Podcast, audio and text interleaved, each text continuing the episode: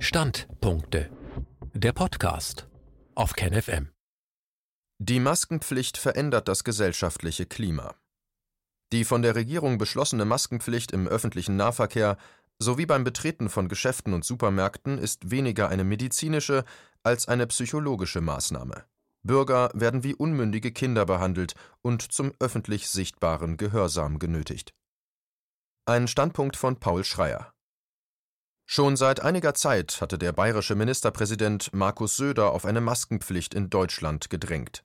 Da sich kein bundesweiter Konsens erzielen ließ, preschte Bayern am 20. April vor. Innerhalb weniger Tage folgten die übrigen Bundesländer dem Beispiel, so auch meine Heimat Mecklenburg-Vorpommern, wo man am wenigsten vom Coronavirus betroffen ist. Laut Robert Koch Institut kommen hier auf 100.000 Einwohner weniger als 50 positiv Getestete, der Bundesdurchschnitt beträgt 175. Bislang kam es zwischen Wismar und Greifswald insgesamt zu 15 Todesfällen. In Rostock, der mit 200.000 Einwohnern größten Stadt des Landes, erklärte der Bürgermeister diese Woche, man sei Corona-frei. Es gäbe keine neuen Fälle. Dennoch hat auch die von Manuela Schwesig, SPD geführte Landesregierung Mecklenburg-Vorpommerns am Mittwoch verfügt: Zitat: Das Tragen einer Mund-Nasen-Bedeckung in der Öffentlichkeit wird dringend empfohlen. Für den Bereich des ÖPNV (Busse, Straßenbahn, Taxis) sowie beim Betreten eines Geschäfts ist das Tragen eines Mund-Nasenschutzes in Mecklenburg-Vorpommern ab dem 27. April verpflichtend vorgeschrieben. Zitat Ende. Der NDR berichtet dazu: Zitat Wer sich von Montag an weigert, im öffentlichen Personennahverkehr eine Maske zu tragen, muss mit einem Bußgeld in Höhe von 25 Euro rechnen. Dieses Bußgeld droht auch, wenn man sich ohne Maske in ein Geschäft begibt und sich bei einer entsprechenden Aufforderung zum Verlassen des Geschäfts widersetzt, wie Ministerpräsidentin Manuela Schwesig am Nachmittag erläuterte.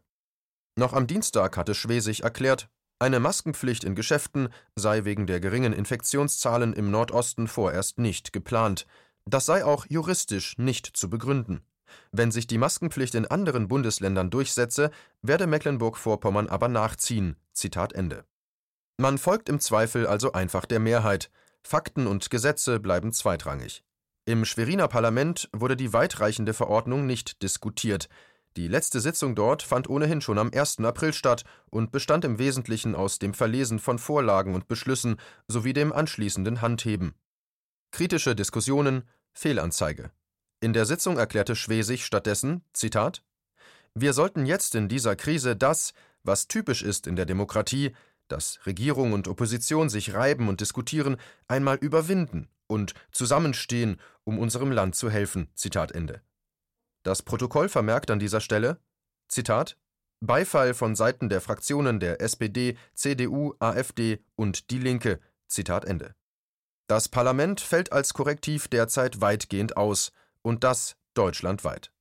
Der neue Modus der Politik ist simpel, die Regierung beschließt Maßnahmen und die Bürger haben sie zu befolgen.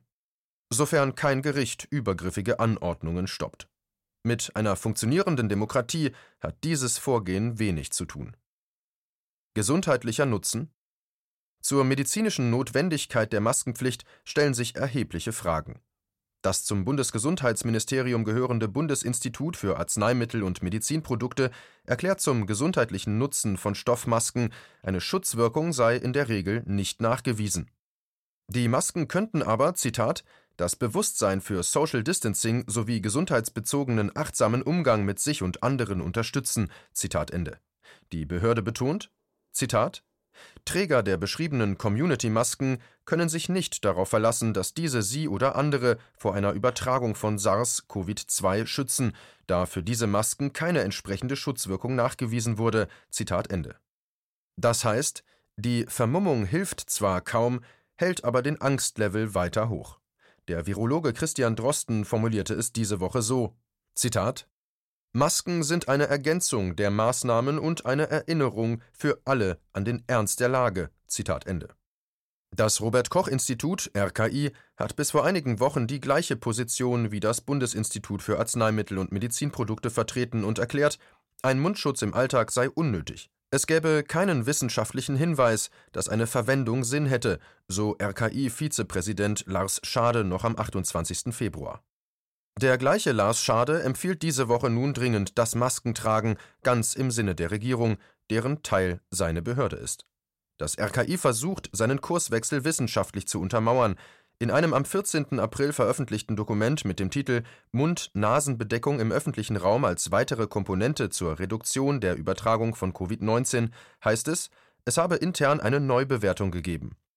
Die Behörde beruft sich dabei auf eine aktuelle Studie von Forschern aus Hongkong, die zeige, dass das Tragen einer Stoffmaske zu einer relevanten Reduktion der Ausscheidung von Atemwegsviren über die Ausatemluft führen würde. Schaut man sich diese Studie genauer an, ist das Bild allerdings längst nicht so klar und eindeutig, wie das RKI nahelegt.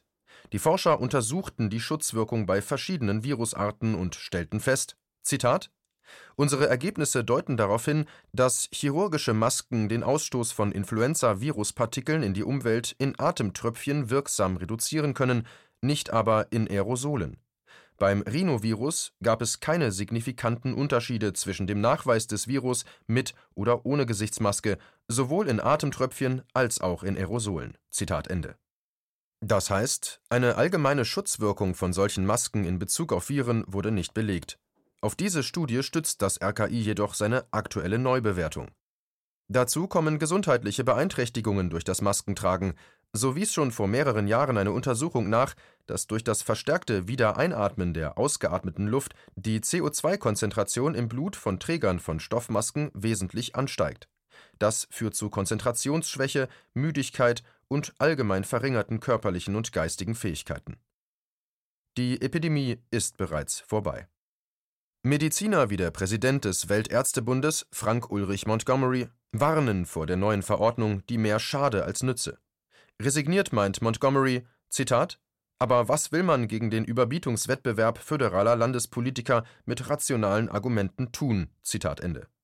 Auch Knut Witkowski, einer der weltweit angesehensten Epidemiologen, stellt den Sinn der Maßnahme grundsätzlich in Frage.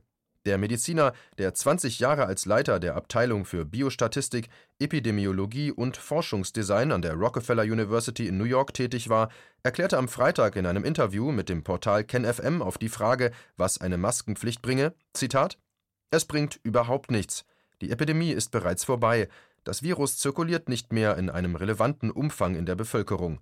Zu einem Zeitpunkt den Mundschutz einzuführen, wo es keinen Virus mehr gibt, ist ein bisschen seltsam. Jeder kann sich die Daten angucken und sieht, Deutschland ist über den Berg, genauso wie alle anderen europäischen Länder. Zitat Ende. Ergänzung 25.04.2020 Das Interview mit Knut Witkowski wurde wenige Stunden nach der Veröffentlichung von YouTube gelöscht. Es ist aktuell hier zu finden. Erzwungener Gehorsam Vom fehlenden medizinischen Sinn abgesehen besteht der grundsätzliche Tabubruch der Maßnahme darin, alle Bürger zu nötigen, öffentlich und für jeden sichtbar zu bekunden, dass man Angst vor dem kaum noch zirkulierenden Virus habe und der Regierung blind Folge leistet.